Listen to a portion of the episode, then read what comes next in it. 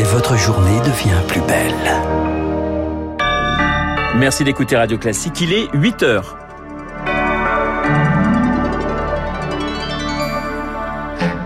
La matinale de Radio Classique avec Renaud Blanc. Trop de jugements, trop peu de moyens. À Créteil, la justice hésite à classer les peines les plus vieilles et les moins graves. Témoignage dans ce journal. C'est une première en deux ans, lundi. Plus de masques dans les transports. Et puis à venir également euh, dans cette édition, cette enquête réclamée après la mort d'un, d'une reporter d'Al Jazeera. Radio classique. Il est 8h et le journal à 8h nous est présenté par Léa Boutin-Rivière. Bonjour Léa. Bonjour Renaud, bonjour à toutes et à tous. Service public en souffrance, la justice pénale incapable d'exécuter tous ces jugements. Et le retard ne cesse de s'accumuler. L'an dernier à Créteil, 6400 décisions ont été rendues, mais il y en a deux fois plus qui n'ont toujours pas été appliquées. Dix nouveaux greffiers vont être dépêchés par la Cour d'appel de Paris pour désengorger la juridiction.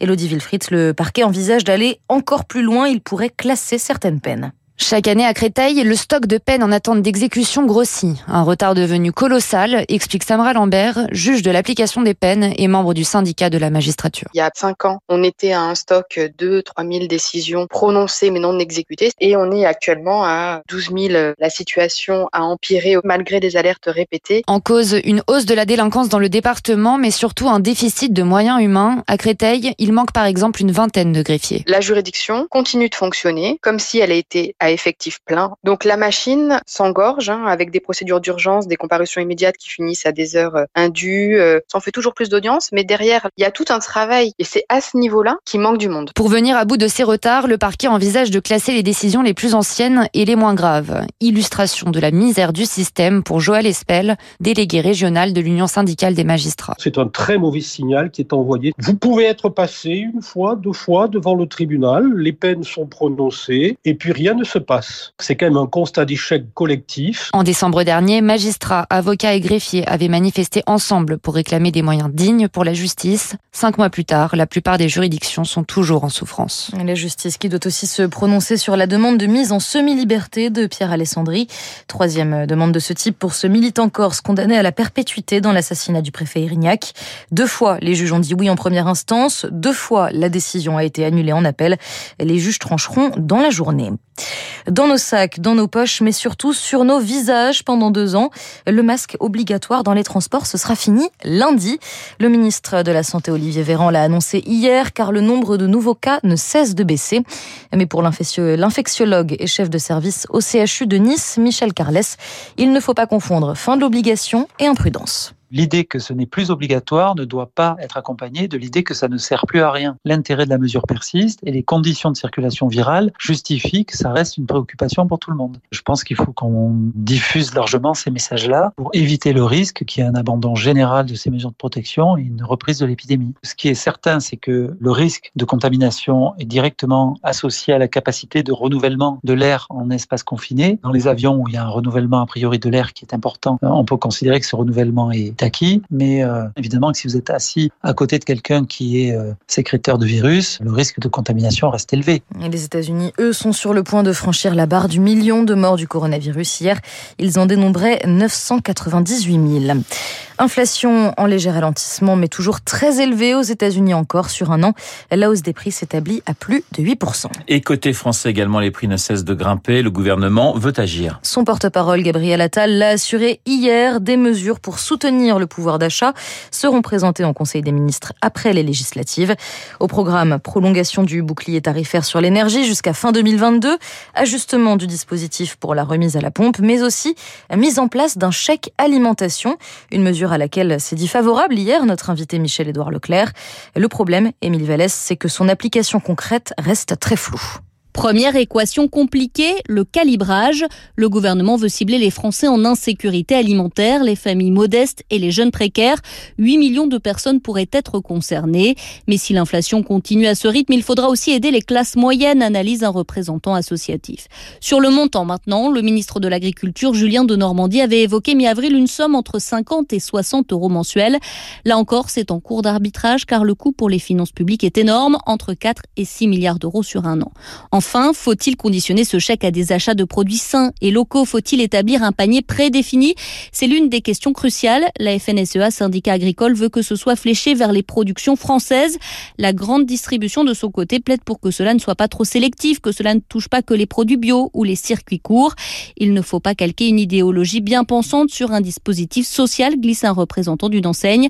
Vous l'avez compris, outre la complexité technique de la mise en œuvre, il faut aussi trancher sur la philosophie que l'on veut donner à ce chèque. Et vous l'avez constaté, les prix s'emballent aussi beaucoup pour l'énergie, alors de nombreux Français passent le cap et la produisent eux-mêmes.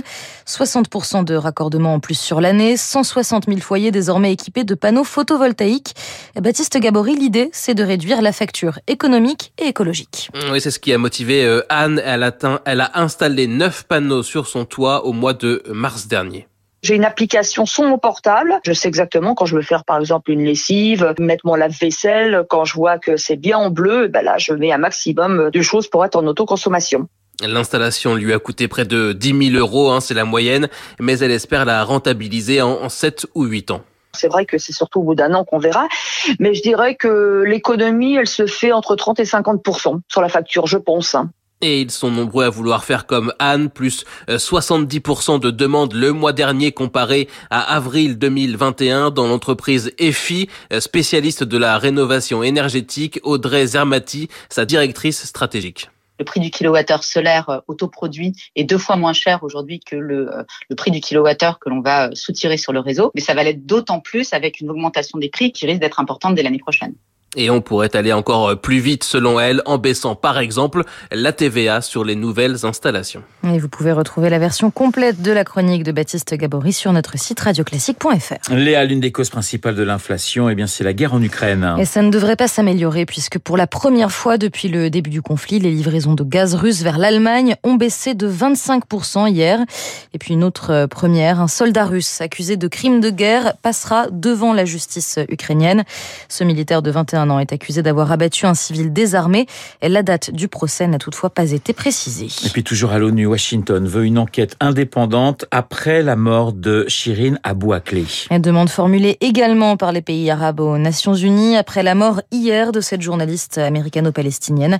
Elle a été tuée par un tir de sniper alors qu'elle couvrait pour Al Jazeera une opération israélienne dans la colonie cisjordanienne de Jénine.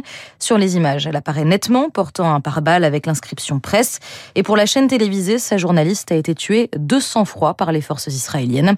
L'État hébreu nie avoir délibérément touché la reporter et a annoncé l'ouverture d'une enquête. L'exécutif assure que Shirin Abou Akleh a probablement été touchée par un tir palestinien. Pour l'organisation Reporters sans frontières, une chose est sûre, une enquête indépendante est indispensable.